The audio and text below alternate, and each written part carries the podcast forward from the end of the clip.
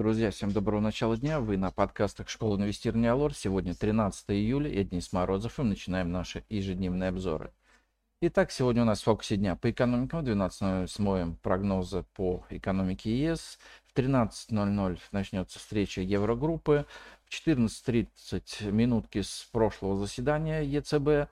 В 15.30 США заявки на пособие по безработице и проминфляция за июнь. И в 23.30 объем балансов ФРС США. По компаниям Сильгард проведет День инвестора и последний день с дивидендами торгуются Абралдиосо и Курганская генерирующая компания. По нефти и газу сегодня в 11.00 смотрим ежемесячный отчет Международного энергетического агентства по рынку нефти, в 14.00 ежемесячный отчет ОПЕК по рынку нефти и в 17.30 запас натурального газа из США. И в нашем выпуске нарастает, нарастает желание зафиксировать часть прибыли по акциям.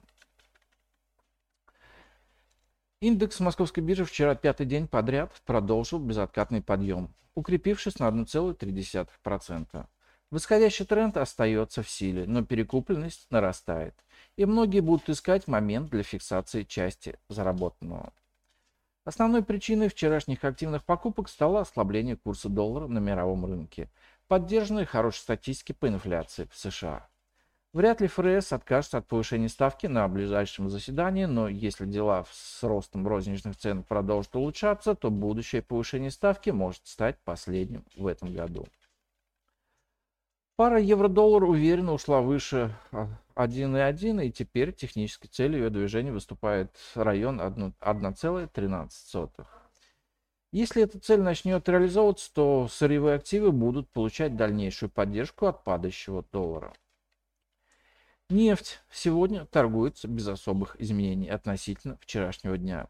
За баррель дают чуть больше 80 долларов. Все говорит о том, что годовой нисходящий тренд по нефти сломлен и, скорее всего, она будет рисовать волатильный боковик.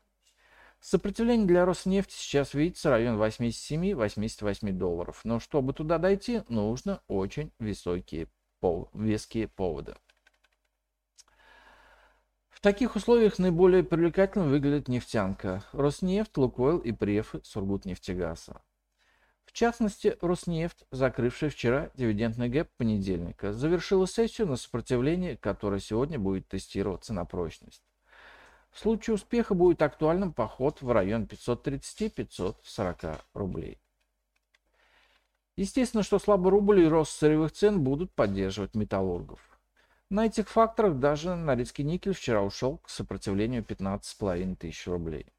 Но время ГМК придет, когда компания вновь начнет радовать дивидендами. Многие инвесторы будут искать момент для фиксации части краткосрочной прибыли, при наступлении которого индекс московской биржи немного просяет.